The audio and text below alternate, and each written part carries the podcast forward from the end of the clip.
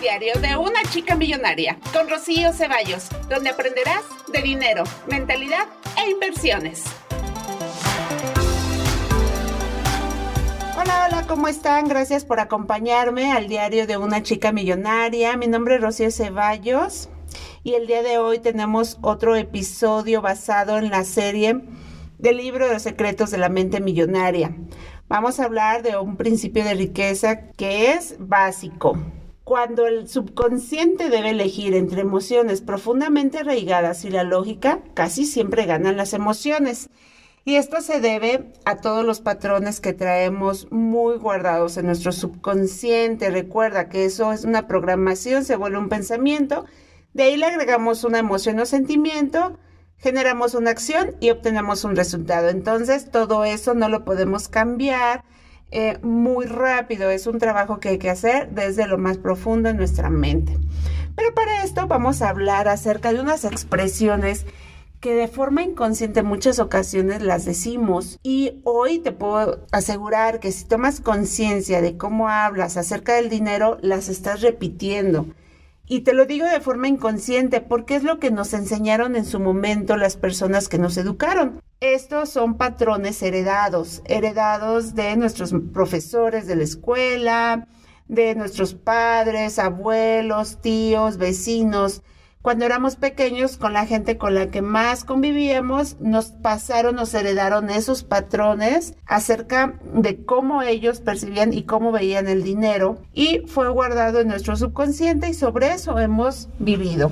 Para esto pues vamos a, te voy a mencionar algunas expresiones. Tal vez coincidas con alguna, es normal. Aquí lo importante es que seamos conscientes. La primera, el dinero es el origen de todos los males. ¿Cuántas veces hemos escuchado eso? que no, es que porque quieres dinero, eso genera problemas, ves que es el origen de muchos males, de odios, de guerras. No, no, no, no. Eso sí, no puede ser. Simplemente, pues el dinero hace su función porque el dinero puede aportar para bien o puede aportar para hacer un mal.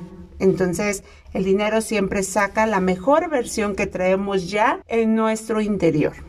El siguiente, los ricos son avariciosos y mezquinos. ¿Cuántos ricos tú conoces? Y vuelvo a la misma frase anterior. El dinero saca la mejor versión de ti. Si tú eres avaricioso, aunque no tengas dinero, lo vas a, lo eres, pero como realmente no lo, no lo muestras, la gente no lo ve en ti porque no llamas la atención, ya cuando tienes el dinero tomas más fuerza y poder y es como muestras y dejas más marcada tu personalidad. Pero si tú eres una persona generosa, el dinero te va a ser mucho más generoso, porque tú ya traes esa programación de dar. Entonces, los ricos ni son avariciosos, mezquinos, puede ser que sí existan. Todos tenemos una personalidad financiera, entonces sí puede existir, pero no hecho por el dinero, sino es una personalidad que ya traemos. El siguiente, los ricos son malvados y es va de la mano con el punto anterior. Los ricos no son ni malvados ni son buenos, es la persona. El dinero no te va a hacer. El dinero es un medio para que pueda, se potencialice esa personalidad que ya tienes. Entonces, hay muchos ricos que son muy generosos, que ayudan bastante. Asociaciones, a niños de la calle, para educación. Hay muchos, muchos ricos que donan su dinero a mm, causas nobles no podemos generalizar. El siguiente, para juntar algún dinero te tienes que matar a trabajar. Y eso es porque siempre nos han dicho que solamente con el sudor de nuestra frente podemos obtener dinero. Y pues sí, sí hay que trabajar duro porque los millonarios no crean que están sentados esperando que caiga el dinero del cielo. Obviamente que es un trabajo arduo, no hay horario de entrada, no hay horario de salida. Muchas ocasiones no dormimos, no se duerme, pero también cuando se vacaciona también se desprenden de toda la parte de, la, de los negocios. Entonces es un equilibrio, pero siempre con una meta financiera muy bien clara.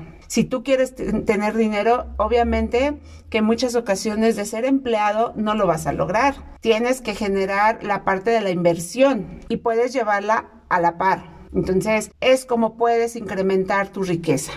El siguiente, el dinero no crece en los árboles. Y esto es muy común de los papás cuando lo dicen a los hijos y lo estamos pide y pide pide dinero a papá, a mamá y cuando llega a molestarse, ah, bueno, ¿tú qué crees? Que el dinero se da en los árboles o que yo hago dinero, que tengo la máquina de dinero pero es una expresión de pobreza porque puede haber otras respuestas que no puede exactamente con esa intención. Entonces, hoy en día aún sigo escuchando esa frase, ahora pues ya me río porque ya soy más consciente, ya no lo tomo parte de mí y ya lo dejo pasar, pero igual tal vez tú ya lo has escuchado o probablemente tú lo has repetido. El siguiente, no puede ser rico y, espiritual. Esta frase, eh, hoy en día que se ha dado mucho la espiritualidad, que se ha detonado mucho esa, esa, esa parte, ese trabajo en las personas, de la conciencia, pues dicen que te debes de desprender de todo lo material que para que tú puedas ser espiritual y para que tú puedas profesarlo, pero va de la mano porque el desprenderte probablemente lo puedas hacer con donaciones y esa parte de desprendimiento siempre el dinero llega cuando lo damos con amor, con agradecimiento y cuando va destinado a una obra de, con amor, una obra que sea de apoyo para crecimiento para otras personas. Entonces, no, no está peleado, obviamente no está peleado porque entre más dinero tienes, más puedes ayudar. Entre más eres espiritual, tu generosidad se hace ver más grande. Entonces va de la mano derecho, porque recordemos, el dinero no hace mal. El dinero es un medio para cumplir objetivos, para cumplir sueños, es parte de la vida. No lo podemos eliminar. El siguiente, la felicidad no puede comprarse pero ¿qué tal, verdad? El dinero, dicen, eh, con el dinero no se puede comprar la felicidad, pero sin dinero, pues tampoco somos felices. Entonces, vuelvo al tema anterior, el dinero es un medio para poder solventar situaciones, para poder resolver. El dinero te ayuda a darte felicidad porque te da para compras comida, compras medicamentos, pagas vacaciones, pagas todos los servicios de tu casa y eso te da felicidad y con amor no lo vas a pagar, no te lo reciben. Entonces, el dinero sí da causa felicidad cuando está destinado a las causas que son aportativas a ti, a tu vida. El otro, poderoso caballero es don dinero. Ese se escucha muchísimo cuando en su momento te dicen, oiga, pues necesito dinero para esto, necesito dinero para el otro, y que te digan, no, no lo tengo, es como siento que ya me lo, me lo quieren robar o me lo quieren quitar. Entonces, así como que sin dinero no puedo hacer nada, ¿verdad? Y es eso, o sea, el dinero, vuelvo al tema anterior, el dinero es un medio. El dinero te puede abrir sí muchas puertas como también te las puedes cerrar. Entonces va de la mano con esta frase. Poderoso caballero es don dinero, porque es el que te va a abrir o te va a cerrar puertas. Pero es de acuerdo a la, necesidad que tú tengas. Los ricos son cada vez más ricos y los pobres cada vez más pobres. Porque los ricos invierten en educación, los ricos invierten tiempo para poder crear más dinero, los ricos invierten eh, sacrifican en cierto punto fiestas, reuniones de más para poder seguir trabajando hacia sus metas financieras. Pero cuando las personas que somos pobres son pobres, porque yo no me considero pobre, no soy pobre de hecho, las personas que son pobres empieza su pobreza desde su mente desde la forma en cómo ven al dinero, desde que no quieren comprarse un libro, desde que no se quieren educar financieramente, desde que no quieren hacer algo más y esperan a que todo llegue a la mano del gobierno, de las ayudas institucionales, de la misma familia. Entonces, ahí es donde está la pequeña diferencia, que los ricos invierten en ellos, invierten en educación, invierten tiempo para crear más negocios y no esperan que alguien más venga y les resuelva. Los pobres sí esperan que alguien más venga y les resuelva la vida. No todo el mundo puede ser rico. Claro que no todo el mundo puede ser rico. ¿Por qué? Porque las personas que nos decidimos a ser ricas, entonces estamos muy conscientes que tenemos que salir de nuestra zona de comodidad.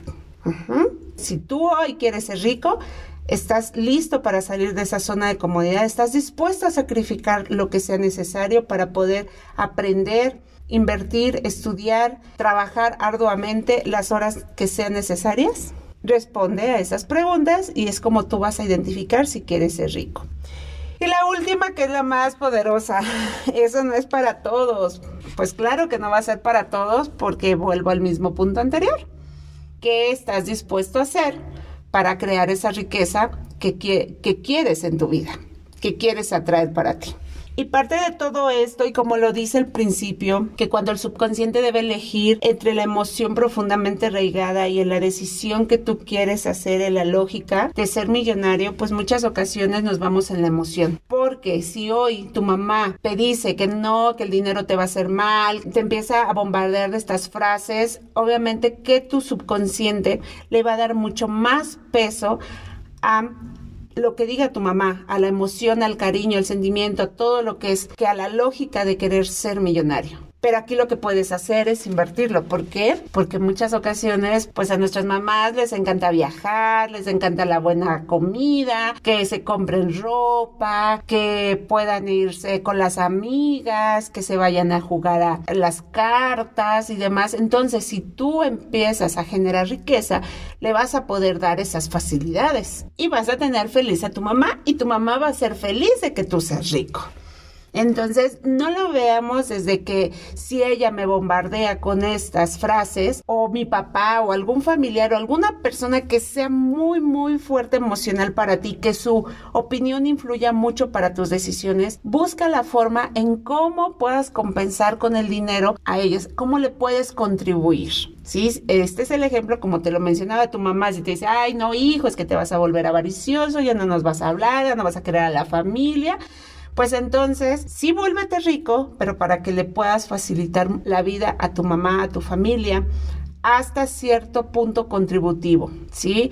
Que ellos gocen también de esos beneficios del que tú seas rico, que ellos gocen de esa felicidad que te genera el verlos a ellos feliz ahí está el secreto de cuando nosotros queremos ser ricos y cuando los demás se oponen al inicio, pero después cuando gozan de esa riqueza dicen, qué bueno que mi hijo se hizo rico porque ahora voy, viajo, vengo, me compro lo que quiera, ya no, ya no sufro, ya no estoy esperando que me solucione la vida el gobierno, em, que ya no voy a mi seguro social, ya me atiende un doctor particular, ya no estoy con preocupaciones que si no me va a alcanzar para la renta, para comer ahí está el secreto.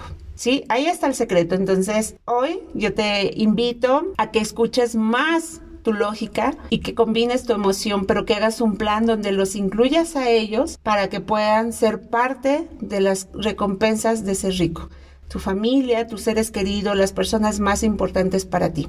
Y con esto cierro este episodio invitándote a que escuches tu lógica, pero sin que sueltes tu emoción pero esa emoción compartida con los tuyos, con los que más quieres. Por esta ocasión me despido esperándote que este principio de riqueza sea para ti contributivo. Comparte y ahora te toca a ti accionar. Comparte esta información con quien creas que pueda ayudarle. Soy Rocío Ceballos y nos estamos escuchando en el próximo episodio. Este episodio se terminó. Ahora te toca a ti tomar acción. Y no olvides suscribirte para recibir más contenido de dinero, mentalidad e inversiones.